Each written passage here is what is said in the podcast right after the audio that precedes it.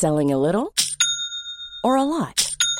Shopify helps you do your thing however you cha-ching. Shopify is the global commerce platform that helps you sell at every stage of your business. From the launch your online shop stage to the first real life store stage, all the way to the did we just hit a million orders stage. Shopify is there to help you grow. Shopify helps you turn browsers into buyers with the internet's best converting checkout. 36% better on average compared to other leading commerce platforms because businesses that grow grow with Shopify. Get a $1 per month trial period at shopify.com/work. shopify.com/work. Las claves del mundo. El contexto internacional en Podcast OM.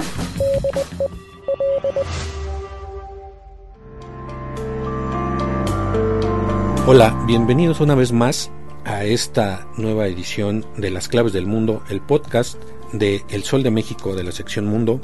Soy Víctor Hugo Rico, les doy la bienvenida. Hoy no nos acompaña otra vez el coeditor de esta sección, Jair Soto, que sigue de vacaciones. Nuestro tema de hoy es un tema pues muy muy serio, tal vez eh, diferente al de la semana pasada, pero para abrir me gustaría hacer una mención al manifiesto comunista de Karl Marx. Me gustaría leer el inicio, que es un inicio muy famoso, y dice así, un fantasma recorre Europa, el fantasma del comunismo. Todas las fuerzas de la vieja Europa se han unido en santa cruzada contra ese fantasma. El Papa y el Metternich y Guissot, los radicales franceses y los polizontes alemanes. Me viene este inicio del manifiesto comunista a la mente no porque vayamos a hablar de Marx ni de comunismo, sino porque al mundo, no solo a Europa, lo está recorriendo un nuevo fantasma, que es el fantasma de la migración. En este eh, inicio del manifiesto comunista se habla de Metternich Guissot, Metternich era un canciller del Imperio Austriaco, jefe de los más reaccionarios allá en Europa. Guizot era un historiador, un ministro francés, ideólogo de la burguesía financiera e industrial y era enemigo irreconciliable del proletariado. Sé, esto podría tener ninguna relación, aparentemente. Me llamó mucho la atención por relacionarlo con este nuevo fantasma que está rondando en todo el mundo, por lo menos para ciertos grupos, para los grupos más xenófobos, y es que ahora la extrema derecha está tomando pues, el control de, de muchos gobiernos a nivel mundial, no solo la extrema derecha, también grupos ultraliberales, como en Estados Unidos con Donald Trump, en Europa este, tenemos el caso de Italia, de Hungría, de Polonia, de Croacia, que han llegado al poder líderes populistas y xenófobos con un discurso antiinmigrante incluso en Gran Bretaña sin ser catalogado un gobierno de extrema derecha, pues el Brexit que ganó el referéndum en Gran Bretaña, pues gran parte de su éxito fue por el rechazo a la inmigración. Entonces, la inmigración no es algo nuevo y ha habido fluctuaciones, crisis migratorias y precisamente eso es lo que nos lleva ahora a querer tratar este tema. Ciertamente no estamos en una crisis migratoria como tal, los niveles de migración no son tan altos, no ha habido tantos cruces, por ejemplo, en la frontera con México como en años pasados, no ha habido tantas muertes y tantos millones de personas queriendo llegar a Europa provenientes de Asia o de África como en otros años.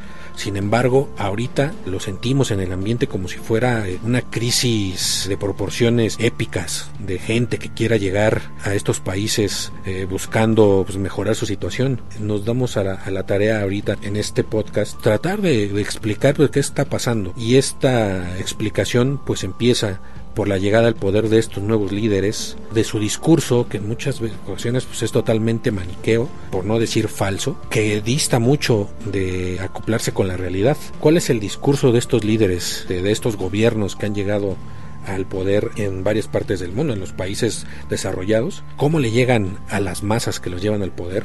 Lo más importante es que la inmigración elimina trabajos que serían para ellos, para los nativos de sus países, Donald Trump habla de una invasión así, tal cual lo dice. Lo mismo Matteo Salvini, el líder de la ultraderechista Liga Italiana, que ahorita está en el poder y que cada vez crece más. Este partido, con este líder, cada vez empieza a tener más adeptos. Los migrantes, pues son tomados como chivos expiatorios de políticas xenófobas y populistas de la gente que ha ascendido al poder en estos últimos años. Otras de sus promesas es una vuelta a un pasado ideal, ¿no? un pasado mítico, donde está la pureza de la raza, hay una sola cultura, la cuestión religiosa es fundamental para estos grupos, eh, no por nada desde Donald Trump, la, su alianza con los grupos eh, religiosos más conservadores de Estados Unidos, Salvini, antes de que se hiciera famoso eh, y, ganar el poder, nadie sabía que fuera católico,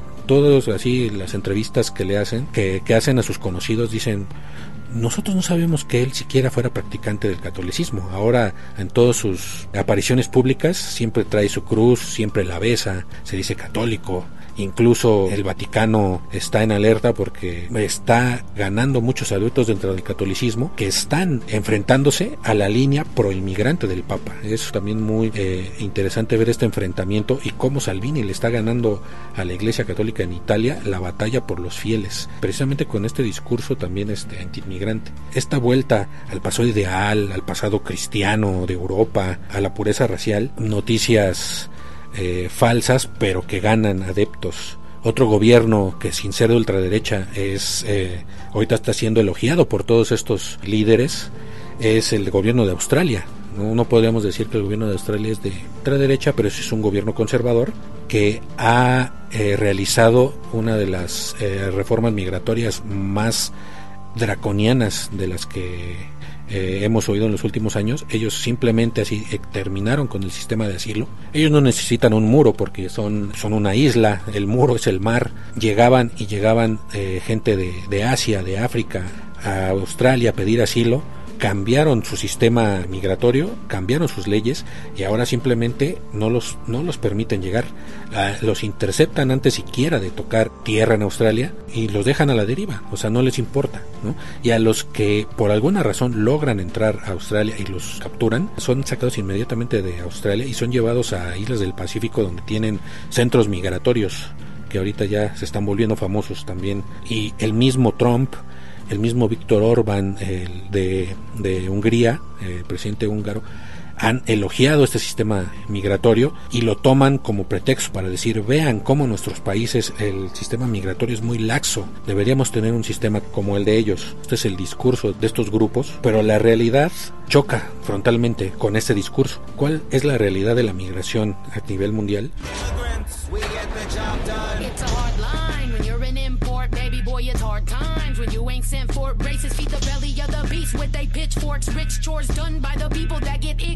Por lo menos en, en estos países de Europa, en Estados Unidos, están viviendo un envejecimiento de la población y se está reduciendo la llegada de migrantes, contrario al discurso actual, al discurso alarmista de crisis, hay una reducción en la llegada de migrantes a estos países los países piden trabajo migrante, necesitan el trabajo migrante. Pero aquí es donde entra el doble rasero que utilizan estos gobiernos con los migrantes. Por un lado está este discurso de odio, este discurso mentiroso de que se roban los trabajos y por el otro están buscando el beneficio del trabajo migrante sin otorgarles derechos, sin otorgarles a ser parte de la sociedad, a ser ciudadanos de esos países.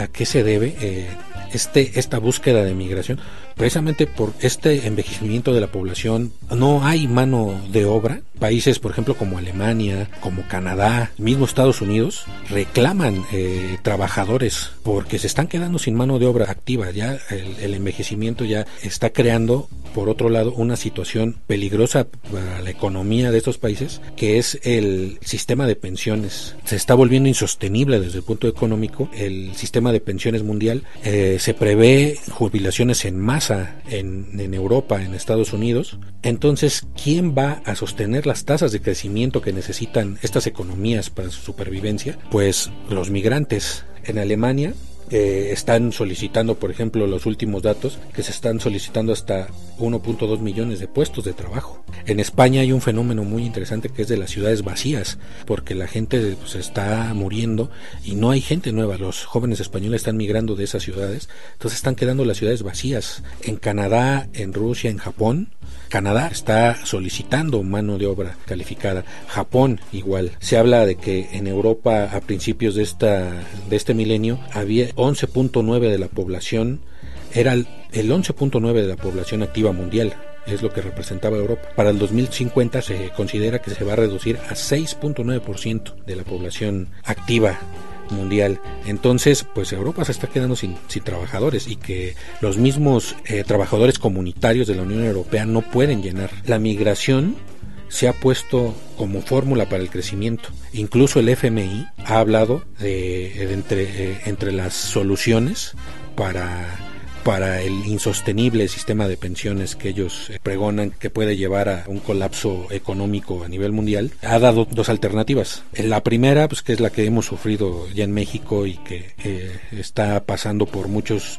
partes del mundo, que es el, los recortes a las prestaciones de los trabajadores, esos recortes draconianos que son las reformas laborales que se vivió en México, que ahorita se está buscando en Brasil. Está también eh, retrasar la edad de jubilación.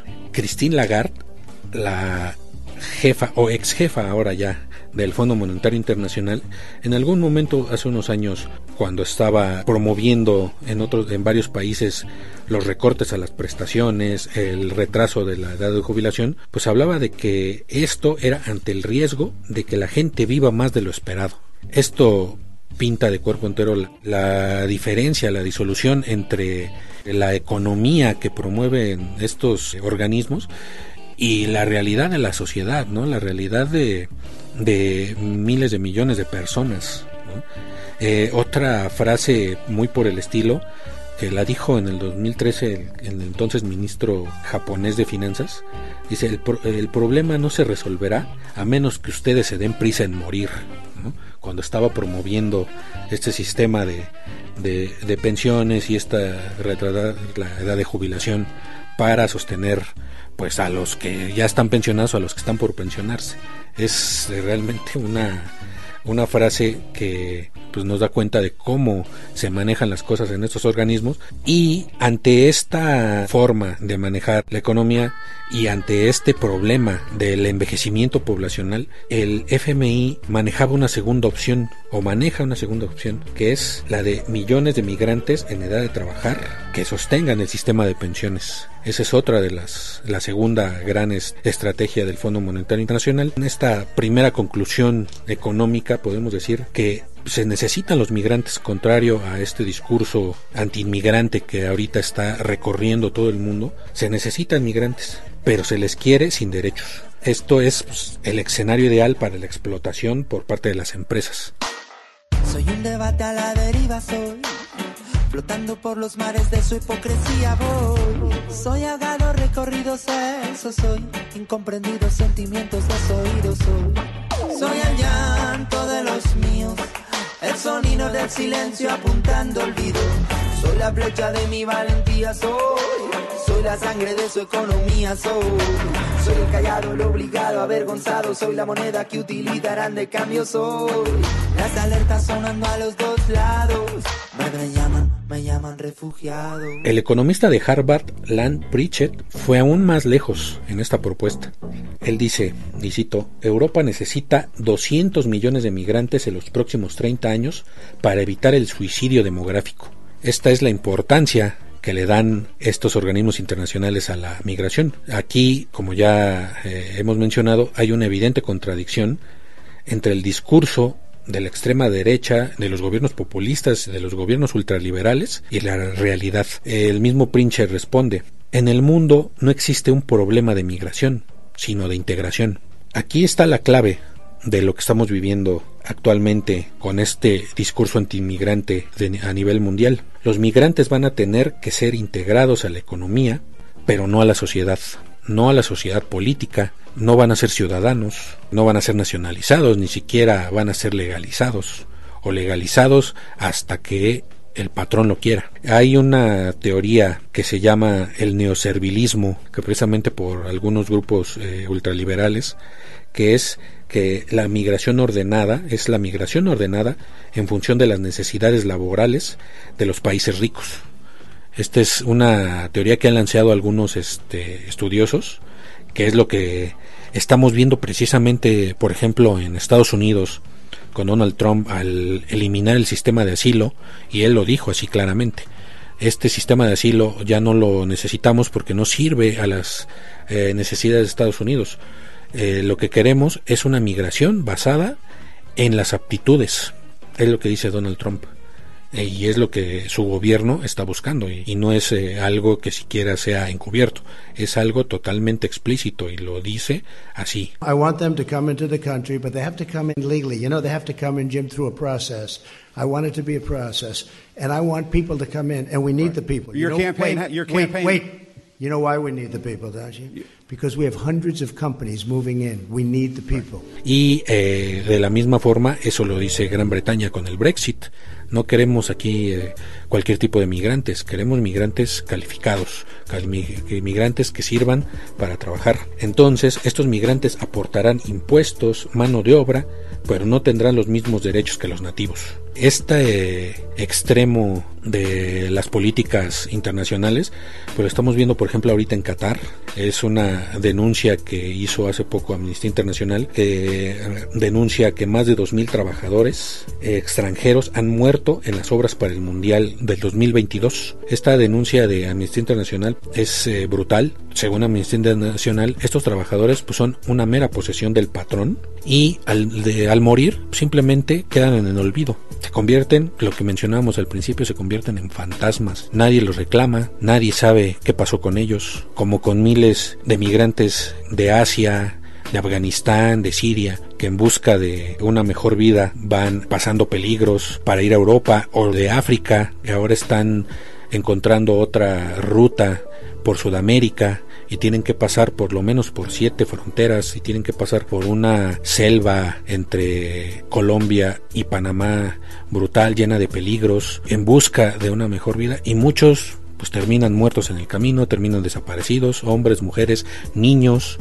Cada vez está creciendo más el número de niños migrantes que están viajando solos. Eso lo hemos oído recientemente en México con el, con la, el escándalo de, de la tolerancia cero, de la separación familiar del gobierno de Donald Trump, pero también en, en Asia está ese fenómeno de, de, miles de niños desaparecidos en busca de llegar a Europa desde zonas tan remotas como Afganistán y que pues lo, lo mejor que les puede pasar es que terminen en campos de refugiados, pueden terminar ahí este, años y años y los que se aventuran a, a ir hasta Europa pues, eh, son de uno entre mil los que logran llegar tierra prometida. La mayoría pues terminan este, en estos campos de refugiados o terminan en el fondo del mar Mediterráneo. Es la gran tragedia.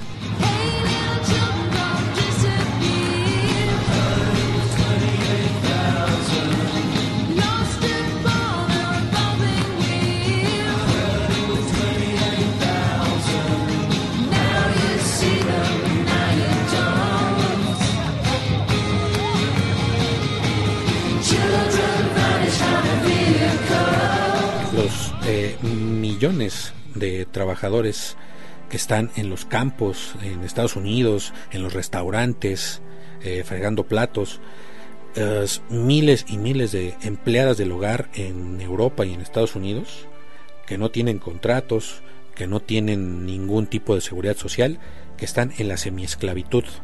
Este es el tipo de trabajadores que quiere el sistema económico mundial. Esta es la migración que quieren.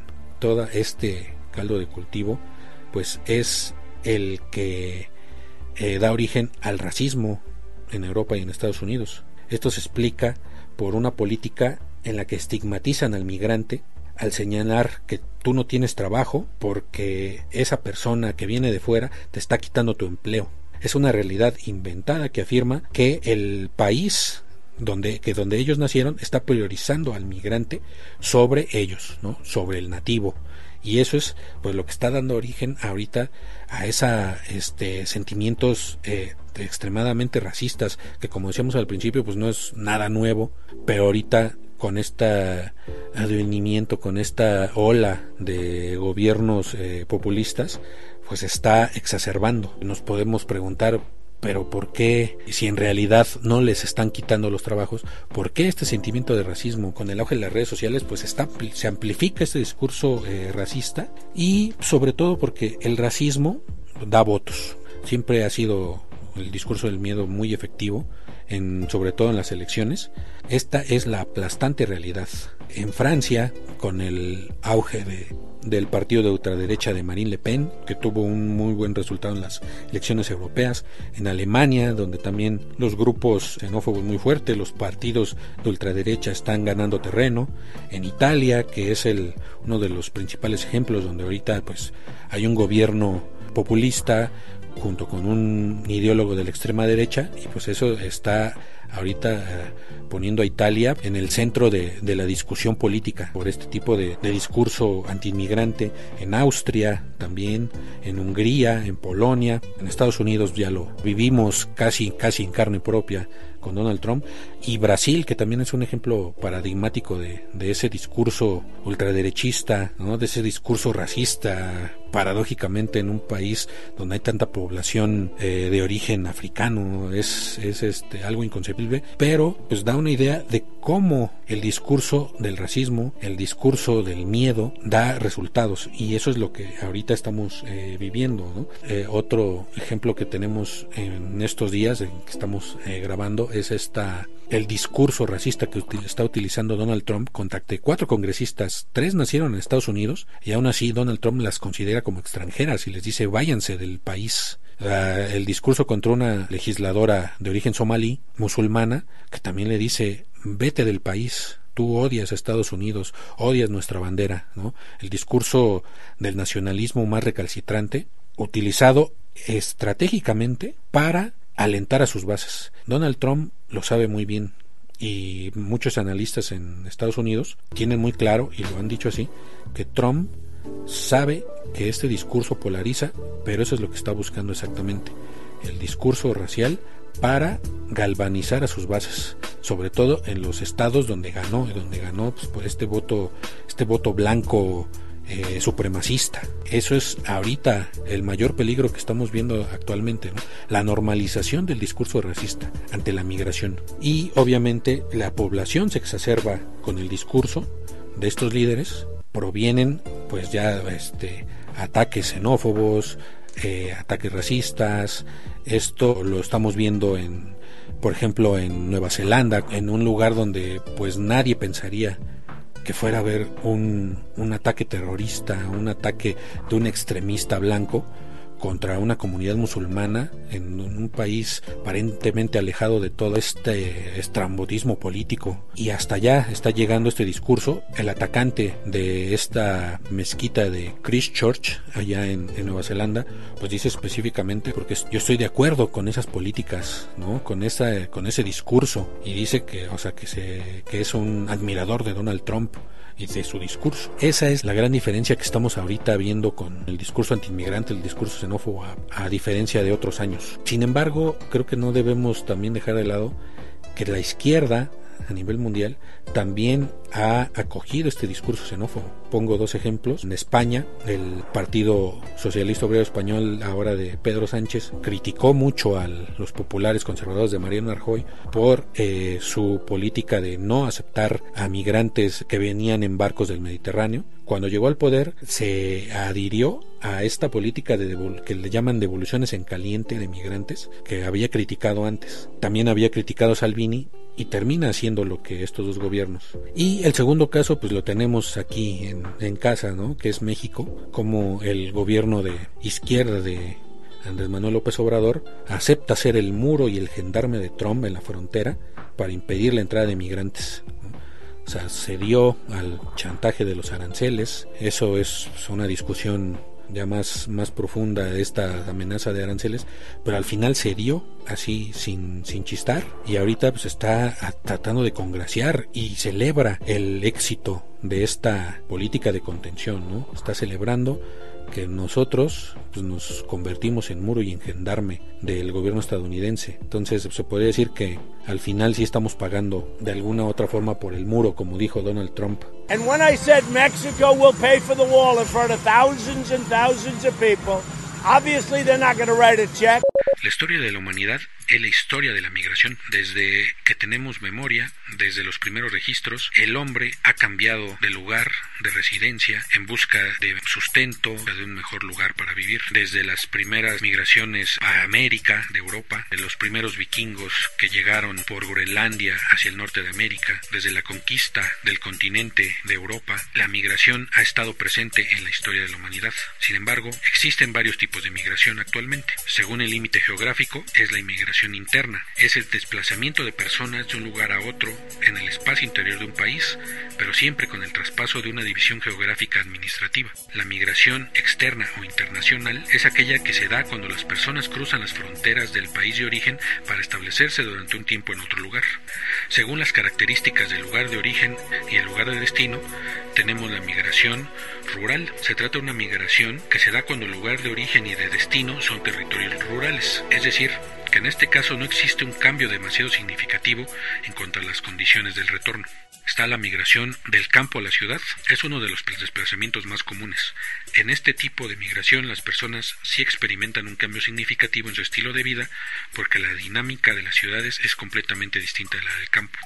La migración, según el tiempo, la podemos dividir en transitorias, que son aquellas en las que el migrante abandona su lugar de origen para establecerse, pero solo en una etapa transitoria, generalmente por cuestiones laborales. Están también las migraciones permanentes. Son aquellas en las que los migrantes se desplazan desde un lugar de origen para establecer una nueva residencia en el lugar de destino de forma definitiva. Tenemos las migraciones según el grado de libertad, como las voluntarias, que son en las que el migrante decide de forma voluntaria dejar su lugar de origen para establecerse el otro, o las migraciones forzosas, donde estos no deciden por voluntad propia el desplazamiento. En este caso, las personas se ven obligadas a abandonar su lugar de origen, por lo general debido a causas ecológicas, económicas o políticas. Según estas causas, las migraciones ecológicas se dan cuando están influenciadas por desastres naturales, como terremotos, sequías, inundaciones, epidemias o lo que llamamos actualmente las migraciones climáticas por los efectos del cambio climático que estén cambiando totalmente sus medios de subsistencia, sobre todo los que se dedican al campo. Están las migraciones económicas, que como su nombre lo indica, son por problemas económicos o por problemas de pobreza en sus países de origen, donde el desarrollo socioeconómico de un país está directamente relacionado con los temas de inmigración y emigración. Y están las razones políticas. Las migraciones de este tipo son aquellas que derivan de las crisis políticas que se presentan en algunos países. Suelen ser provocadas por intolerancia nacionalista, por intransigencias políticas o religiosas, hasta por situaciones sociales conflictivas, por cuestiones de género. Por último podemos mencionar las migraciones bélicas. Estas migraciones son por motivos de guerra y tienen una relación con las de causa política. Este tipo de desplazamiento es una de las principales fuentes de migraciones forzadas, lo que llamamos crisis de refugiados.